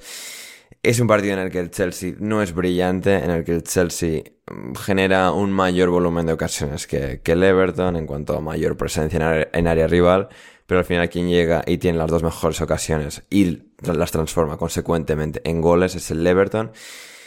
Eh, no sé, es un poco la historia de siempre con el Chelsea, pero de nuevo es de manera muy dolorosa, muy punzante la, la manera de, de- de perder, esta, esta forma de, caer eh, derrotados en, Goodison Park con los goles de Doucouré y de Luis Dobbin en el, en el descuento, lesión de Robert Sánchez entre los dos goles em, y la aparición de, de creo que totalmente desencajado para, para el segundo gol, para encajar ese segundo gol. Eh, no lo sé, eh, Leo, no sé, reflexiones, le- lecturas de, de todo esto para, para aportar a nuestra querida audiencia indebida. Me daría mucho gusto que estuviera Gonzalo acá para hablar de esto. Porque Pero al mismo ya- tiempo ya- Gonzalo ya- querría 10 minutos para explorar absolutamente todos los detalles y matices posibles del Chelsea. Claro, pero, pero es, es que no, no necesita eso. O sea, eh, es, es muy práctico y muy puntual. El plantel del Chelsea es lo suficientemente bueno como para estar mejor que lo que está ahora. Sí. Pero así, hay como hay, así como hay entrenadores que mejoran equipos, hay entrenadores que perjudican equipos. Wow. Y creo que Pochettino es un buen entrenador, pero se está equivocando. Huh. Se está equivocando. Tú no puedes tener a Gallagher en la base de la jugada y a Enzo más arriba. Tú lo que necesitas es que Gallagher, Gallagher presione, que, que muerda arriba y necesitas a Enzo manejando los hilos de tu equipo. Porque eso es, eso hace que Gallagher valga 40 millones y no 10, y eso hace que Enzo valga 120 y no 50. Em, Creo que estás un, un- pequeño inciso respecto a eso, es decir, si cam- es- es- entiendo que la lógica de eso es, si pongo a Enzo más atrás, luego falta esa- ese último pase, por decirlo de alguna manera, más arriba, que Gallagher tampoco tiene del todo, y que... pero tienes a Cole Palmer. Ya, sí, y a Mudrik en cierto tienes- modo también. y tienes a Cole Palmer, Sí. Mudrik está bien, o sea, Sí. a mí me parece que está jugando decentemente, Sí, no, no me pareció un problema per se, es que pero- viendo este partido es un poco lo frustrante, ¿no? Que es que nadie está jugando mal, mal, que Modric poco a poco parece que está jugando cada vez mejor y Palmer bien y, y nadie lo hace pronunciadamente mal, pero siempre consiguen que, que no haya funcionado después de los 90 minutos. Sí, y, y aparte luego tienes el problema de que el Chelsea ha fichado muchísimos centrales con un importante... Sí, aquí ni ha jugado Thiago Silva y es caché, como, vale, eso es algo que termina de rematar eh, a eh, este equipo. El único que está bien es Thiago Silva, ¿no? Entonces luego Cowell, eh, Chile, eh. Este, luego tienes a un grandísimo jugador como Rhys James, pero Rhys James hoy realmente te aporta tanto como su talento debería. No, porque Rhys James juega un partido y se lesiona. Es una realidad. Rhys James ya no, no te puede garantizar jugar la mitad de tu temporada, no te puede garantizar estar en la mitad de los partidos en los cuales te juegas eh, si consigues un objetivo o no. Entonces, también eso es perjudicial. Ha terminado jugando con Cucurella, el lateral derecho, y, eso también es preocupante. Pero el principal problema, Ander, es que no vas a conseguir resultados. Está bien, pero al menos consigue sensaciones y creo que tienes plantel suficiente para rodear a Enzo y no para que Enzo rodee. Yo no creo que Enzo sea un talento generacional como muchos han mencionado, pero creo que es tranquilamente el mejor jugador de este club y no se le está tratando como tal, no se le está dando el papel como tal. Yo creo que Enzo estaría muy cómodo de dar 200 pases más por partido y creo que el Chelsea le beneficiaría eso. No porque crea que eso debería ser el Chelsea a largo plazo, pero creo que es la decisión más lógica. Eh, luego, no, no, no sé qué más decirte. Las, las sensaciones son malas, son pobres. Juegas bien partidos que también puedes manejar desde la inferioridad. Pero cuando tienes que dominar, cuando tienes que superar, cuesta, cuesta. Y que el Everton, con herramientas mucho más pobres, perdón, con herramientas mucho más pobres, tenga el plan tan claro y tan coherente y tan lógico, me parece que habla también de lo que te mencionaba, ¿no? Hay entrenadores que suman y hay entrenadores que están restando. Y mientras Sean Dyke suma, Pochettino resta. Y por hablar de los jugadores, Dominic Carver-Lewin, otra vez demostrando que es el mejor jugador de este, de este, equipo, que es necesario que esté sano, que es incluso mejor que el jugador que iba a tener mucho impacto, que era Beto, y luego McNeil, espectacular. Yo creo que descuidado por Gallagher en el primer gol, pero McNeil muy bien. Y luego ya hubo una intervención un tanto pobre de, de Petrovic, que tuvo que entrar con un lesionado Robert Sánchez, que terminó en el gol de, de Dobin. E, eso es lo que creo del Chelsea. El Chelsea ya, ya debería empezar a cambiar formas. Y si Pochettino no cambia formas, creo que es justificado un cambio de entrenador también. Hmm, no, interesante, interesante declaración. Eh, dura, pero quizás no, no del todo injusta. Em, aún así, en todo caso, llegamos al final del repaso a la jornada de la Premier League, una pequeña pausa musical publicitaria y volvemos eh, con mucho más aquí en Alineación Indebida. We love our pets, but when the floor is covered in fur, that's harder to love. Eufy X10 Pro Omni Robot Vacuum has powerful 8000 PA suction to make hair vanish from floors in just one pass. Plus, the roller brush has automatic detangling for easy hands free maintenance. Want to know more? Go to eufy.com, that's EUFY.com, and discover X10 Pro Omni, the best in class all in one robot vacuum for only $799. Botox Cosmetic, out of botulinum toxin A, FDA approved for over 20 years. So, talk to your specialist to see if Botox Cosmetic is right for you. For full prescribing information, including boxed warning, visit BotoxCosmetic.com or call 877-351-0300. Remember to ask for Botox Cosmetic by name. To see for yourself and learn more, visit BotoxCosmetic.com. That's BotoxCosmetic.com.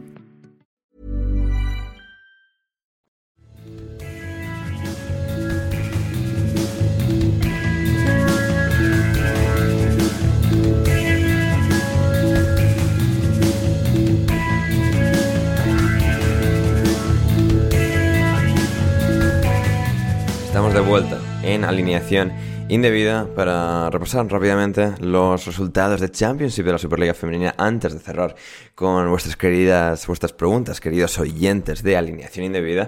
Y em, bueno, de Championship, em, destacar que eh, sigue el Leicester líder, una semana más le han ganado 4-0 en esta ocasión al Plymouth, eh, gran victoria de los chicos de Enzo Maresca, que se mantienen líderes. Hablábamos de Enzo, Enzo Pérez, ahora hablamos de Enzo Maresca.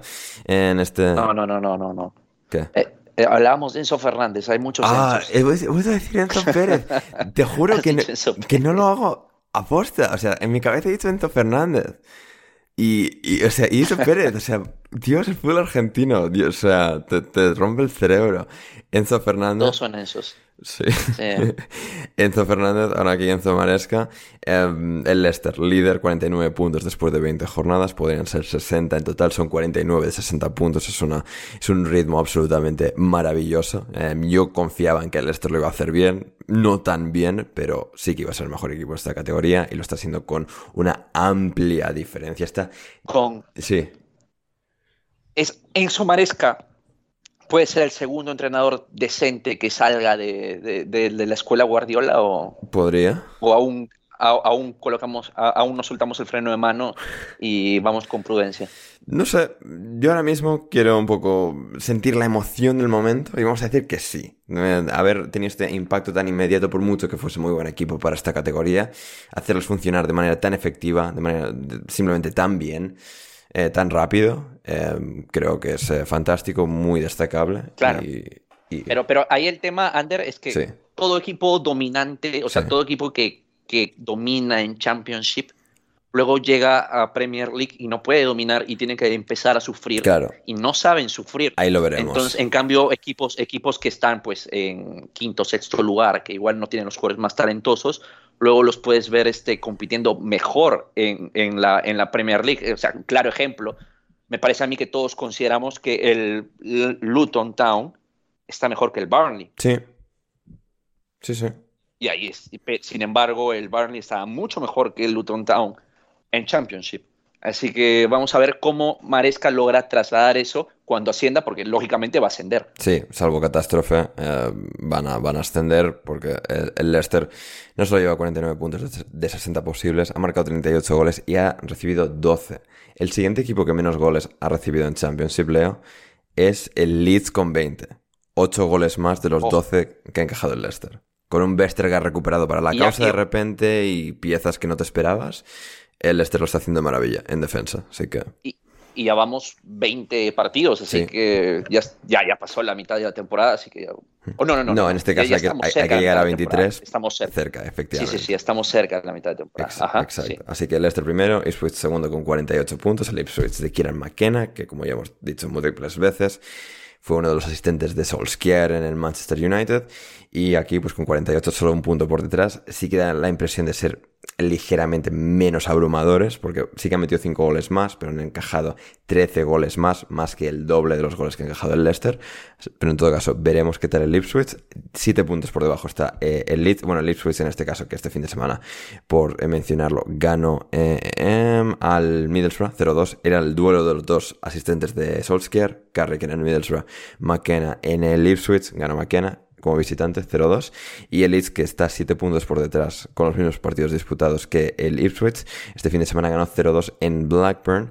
El Southampton ganó también tenía por aquí su resultado no empató empató el Watford a 1 con el Southampton Southampton cuarto con 38 puntos a 10 del ascenso directo también en playoffs en este caso 6 puntos por debajo del Southampton está el West Brom de Carlos Corberán con 32 puntos y luego tenemos al Sunderland con 30 puntos que despidió de manera un poco abrupta, un poco extraña, un poco inexplicable a Tony Mowbray. Habían tenido un pequeño bache, pero parecía una sobrereacción despedirla. Despidieron a Tony Mowbray y este fin de semana con otro gol de Jove Bellingham eh, ganaron en este caso al West Brom, precisamente al West Brom, al que mencionamos, al que ahí mencionábamos por 2-1. Y el Cardiff también tiene 30 puntos como el Sunderland, peor diferencia de goles, pero con 30 puntos está el Cardiff del entrenador turco. Y luego tenemos al, al Hull City del dueño turco con 30 puntos también. Abajo tenemos Queens Park Rangers, que está a solo dos puntos, a dos, solo dos puntos de la salvación, que ha mejorado eh, ostensiblemente con eh, Martí Cifuentes como su nuevo entrenador, el técnico español. Sheffield Wednesday que ha salido del último puesto, ahora tiene 13 y el Oloceran 13 también, ambos a 8 puntos de la salvación y brevemente la Superliga femenina. El Arsenal ha ganado 4-1 al Chelsea, Leo, bien ahí las chicas del Arsenal, o sea, buen triunfo. Ya era hora, ¿eh? Efectivamente, Era hora ya. efectivamente para Muy igualarse bien, muy bien. en la cima de la tabla con 22 puntos. Así que está el Chelsea por encima, por mejor diferencia de goles, pero eh, el Arsenal ya ha empatado a puntos y el City ganó 7-0 al Tottenham para situarse tercero.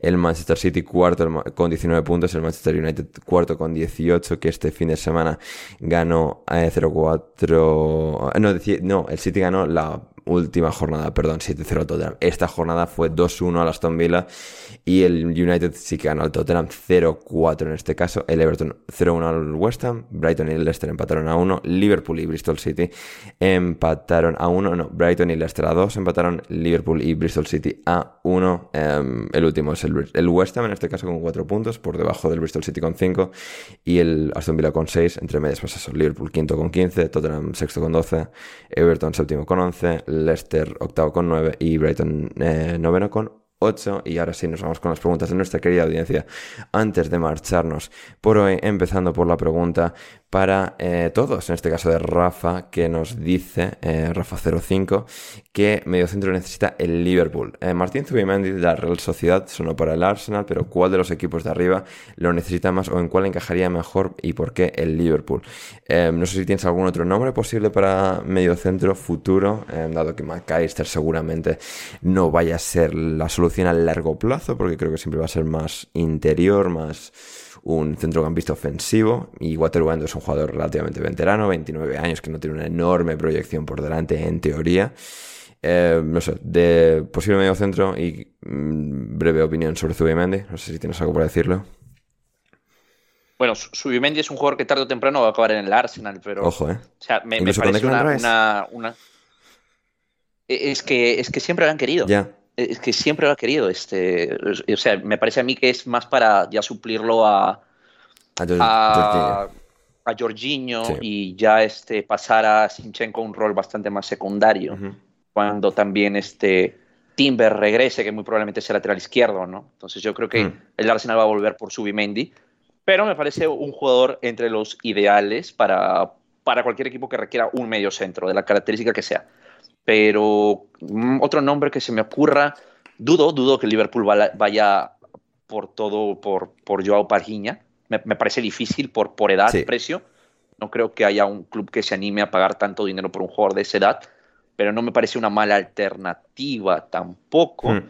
Y luego no, no hay un jugador que me termine de, cerrar, que, de hecho es precisamente la razón por la cual eh, el Liverpool espera un tiempo más y ficha a Guatariendo, ¿no? Porque no habían más alternativas. Sí, totalmente. Totalmente, así que veremos qué tal eso. Eh, también Rafa nos decía, el Chelsea pasó a ser parte de los grandes, entre comillas, en poco tiempo, hace unos escasos 20 años. ¿Cuántas temporadas de mierda hacen falta para dejar de considerarlos como tal? Van camino a ser dos seguidas, Leo. Unas 10 más. O sea, el Chelsea ha ganado, sí. ha ganado mucho. Ha ganado dos Copas de Europa, muchas Premiers, hace falta mucho.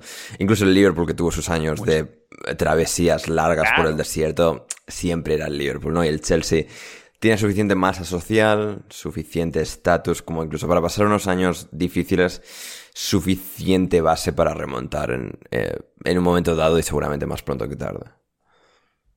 Claro, totalmente. Pero podemos hatear también al Chelsea, ¿eh? o sea, aprovechar el, momento. Quisiera, quisiera, pero creo que ya tienen suficiente teniendo que ver sus partidos. O sea, es como que no. Sí, sí, sí.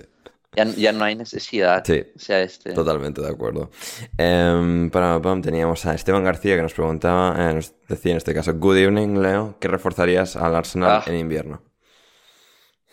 Eh, un suplente para Saka. Bien. Un suplente para Saka y ¿qué reforzaría? Mira, esto, esto puede ser radical, pero Dios mío, yo quiero que algo mejore en la portería. No sería un fichaje como tal, pero por favor, yo, yo he estado hablando esto con Oscar más temprano. Nuestro amigo Oscar Portugal que estuvo en el podcast del miércoles. Claro, claro. Muy, muy bien, por cierto, el, el, joven valor. Sí. Y pese a que diga pestes sobre mí este, este señor. Pestes censuradas porque hay ciertos límites incluso en Patreon, pero pestes censuradas, pero de las cuales yo me entero. Pero ¿sabes por qué me entero? Por, por él mismo. O sea, él mismo dice lo que dijo en el podcast. E, es, increíble. Y luego se preocupa, ¿no? Y luego se preocupa, pero las dice. Es increíble que, ese señor que perfectamente pudo ser extra en El Señor de los Anillos se burle de, la apariencia de alguien más, Ander. Es increíble. Hmm, totalmente y Por, por otro lado, este, yo hablaba con él y decía, ok, yo creo que Raya ya se dio por vencido, creo que le ha quedado demasiado grande el arco. Ok, está bien, no pasa nada. Pero me, da un poquito de vergüenza la situación de Ramsey, porque yo tenía a Ramsey como un portero con unos huevos enormes. Y, me da la sensación de que está completamente decaído, deprimido, echado al abandono. Y yo creo que está tan acostumbrado a que todo le salga bien que va a tener que dar un paso adelante y, decir, bueno, este, me pasó esto, pero es momento de, volver a mi arco, hmm. a mi arco. Y si eso no pasa en algún momento de esta temporada, yo esperaría que en julio o en agosto hagamos un nuevo fichaje, hmm. porque no podemos seguir así. Y ese es, el, ese es el fichaje que yo haría en enero, un extremo para reemplazar a Saka, alguien que agite partidos, puede ser Pedro Neto, que siempre ha sonado, o algo similar algo como tiene el Manchester City con, con Doku, ¿no? Sí. Y, a largo plazo, si es que las cosas no cambian, un portero, ¿no? Hmm, me gusta, me gusta. Um, para, para, ¿Qué más teníamos por aquí? Al propio Oscar que nos eh, mandaba la pregunta. ¿Qué opinas sobre la hombría, el carácter, quizás, dicho de otra manera, de Ramsdale, Leo, por brevemente añadir. Es que es de lo que hablábamos. Sí, sí, sí. Es que es de lo que hablábamos. O sea, yo, pero yo no puedo decir acá lo que le dije a Oscar, pero e, e, era un, este, básicamente era como que, oye, agárrate los huevos y dile a Arteta cuatro cosas y dile, eh, chaval, este es mi arco y, yo a tapar, y no, no, no el, no el cerdito de Angry Birds.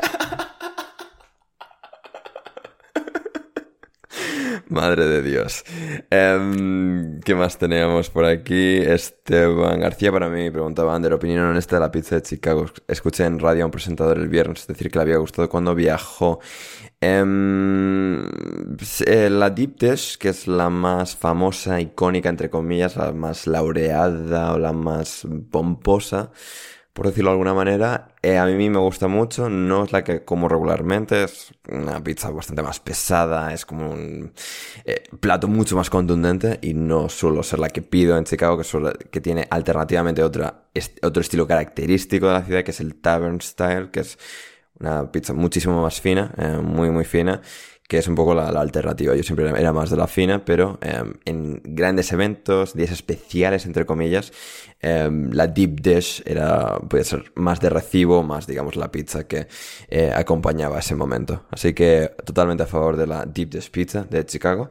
Em, ¿Tú, eres fan de la pizza, Ander? Sí, muy fan, extremadamente fan. ¿Cuál es tu, tu pizza, tu, tu pizza favorita?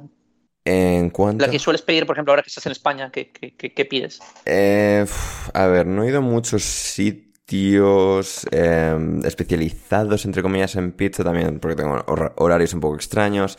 Y muchos sitios simplemente abren para mediodía para comer o ya por la noche para cenar.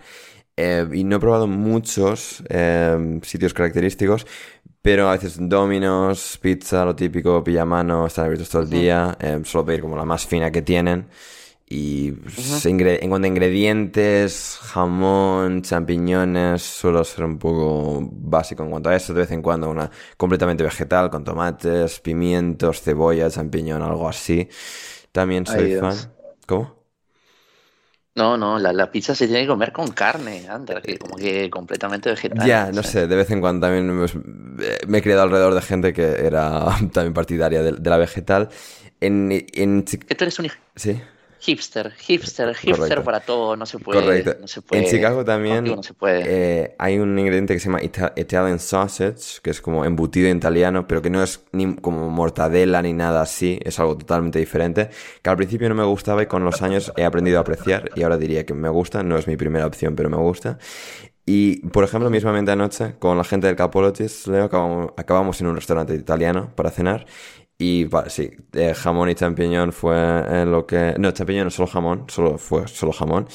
Eh, fue la pizza que elegí yo y estaba muy buena. Y sí, pero sí, entiendo lo de las carnes y tal. El pepperoni en la pizza nunca me ha encantado, es el problema.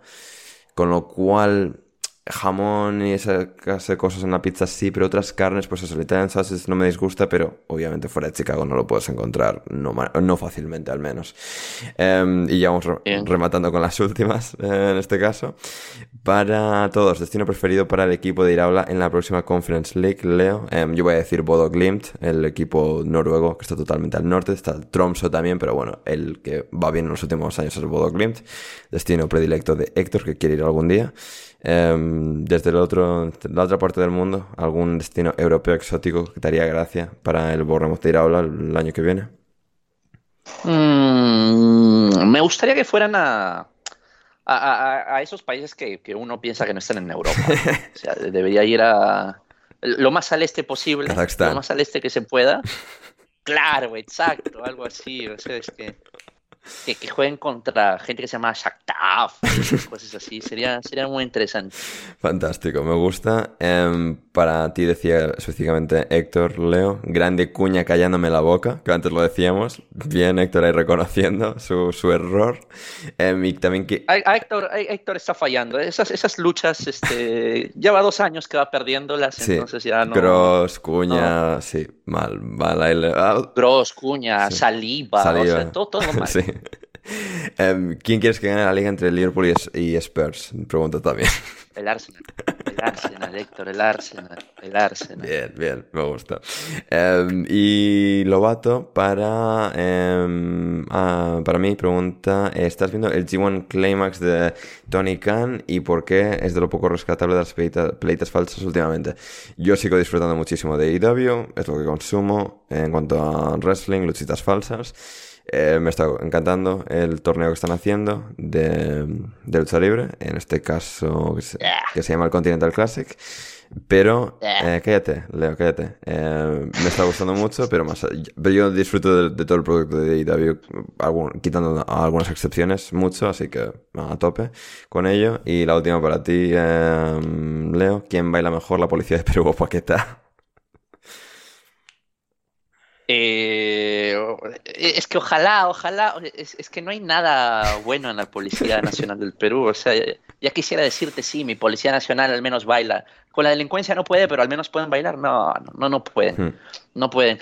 Pero, oye, Ander, este, ya han hablado acá de- del hecho de que CM Punk ahora pertenezca a la empresa de, bueno, a la ex empresa de, de Vince. No lo hemos hablado porque no he querido dar la turra tanto a nuestra audiencia. Ah, porque... Porque es una cosa de la, no que, de la que podría empezar a hablar 20 minutos y es como es consumir mucho tiempo de gente que no Ya, está pero- interesada.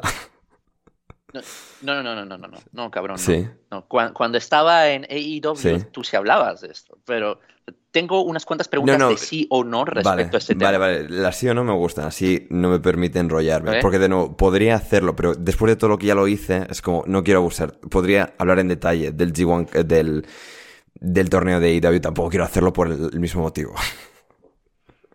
A ver, CM Punk, main event de algún WrestleMania, sí o no?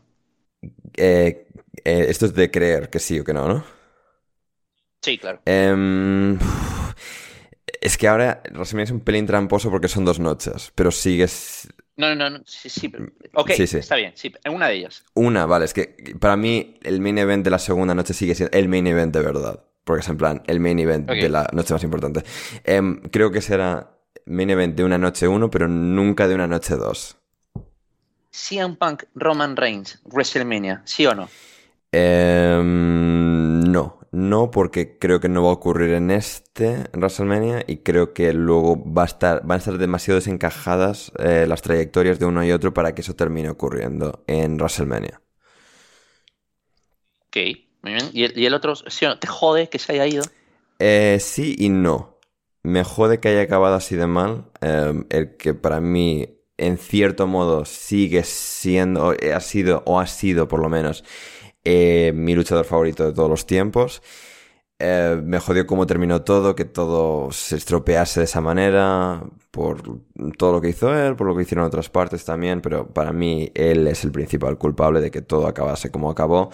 Eh, sí me jodió por cómo terminó. Que haya ido de vuelta también parece como la hipocresía definitiva eh, de alguien que iba totalmente contra el sistema, que habló mal, súper mal durante años de esa empresa, de, que, de lo mal, horriblemente mal que le trataron que al final vuelvas por dinero es lícito, pero creo que al, mismo tiempo renuncias a gran parte de tu aura, de lo que te hace especial, yendo un poco contra el mensaje que siempre has predicado. Que sí, que todo es falso, pero si todo es falso, pues ¿por qué debería importarme, no? Si no, digamos, tienes como que te crees una película, una serie, inviertes en las narrativas que te explican, ¿no? Si luego, digamos, traicionan por completo esas narrativas, te desencantan un poco. Y es como, estoy ahora, bien por él, no creo que vaya a consumir mucho de lo que haga, alguna cosa esporádica, porque sigo teniendo apreciación por el buen CM Punk, por el buen trabajo que hace en sus momentos, en sus buenos momentos, sus picos, pero eh, sí, podría decir que estoy relativamente jodido, pero es como, también agradezco que con toda la toxicidad que había, que se fuerza. Muy bien. Ahí está. Esas son todas las preguntas. Gracias, eh, Leo. Muy bien. Sí. sí o no, y aún así he conseguido eh, eh, Ah, es que enrollarlo porque. Tú, tú eres así, Correcto. tú eres así, tú eres así. Para ti no hay sí o no. Para ti no hay sí sí, solo hay relativismo constante. No, sí, y, y para, cual- para, para, para ti no hay sí a secas ni no a secas. Correcto, Para ti, todas tus, para ti todas tus respuestas son sí y no. correcto. Sí y no. Claro, sí. Eres un hijo de puta. lo soy, Bien. lo soy. Pero tengo que mantenerme fiel a lo que siempre he sido, ¿no, Leo? Tengo que ser eh, consecuente con quien he sido, con quien soy. Y la última para todos, ¿en qué río de Holanda creen que esté festejando Criok la victoria? No, de hecho, eh, no estoy aquí porque no está en Holanda, está en Sevilla y el río de Sevilla es el Guadalquivir. Y con esto nos vamos. Eh, gracias, Leo. Muchísimas gracias por haber estado hoy con nosotros. Programa un poquito más corto, que incluso planeábamos hacer un poquito más corto, pero teníamos muchas cosas que decir. Ha habido muchas cosas de las que hablar. Las hemos tratado en detalle y no podría haberme alegrado de, teniendo que hacerlo con una sola persona, pocas mejores, si es que alguien mejor, eh, mejores para hacer esto que contigo. Así que muchísimas gracias, Leo, y podéis seguir todos a, a Leo en arroba camus 1306. eh, 1306. Gracias, Leo. Háganlo, háganlo. Síganme, Sí. hijos de puta. Síganme, síganme. Follow me, doy follow back, doy follow back por la próxima semana. Y este, a- además, además, este, no, muchas gracias a ti, Ander. Mm. Eh, muy contento por, por este buen año de alineación indebida. Vamos a, a ver qué, qué más sigue. Yo de aquí me despido para siempre de, de alineación indebida, como, como saben. Eh, y, y bueno, cuídense. para siempre, que significa 2024. Va- 2023. Bueno, 2023. claro, se despide para el resto de 2023. Tiene unas últimas semanas del año muy ajetreadas, Leo. Volverá con nosotros en enero, en el próximo año, en el año nuevo. Así que tendremos a Leo de vuelta.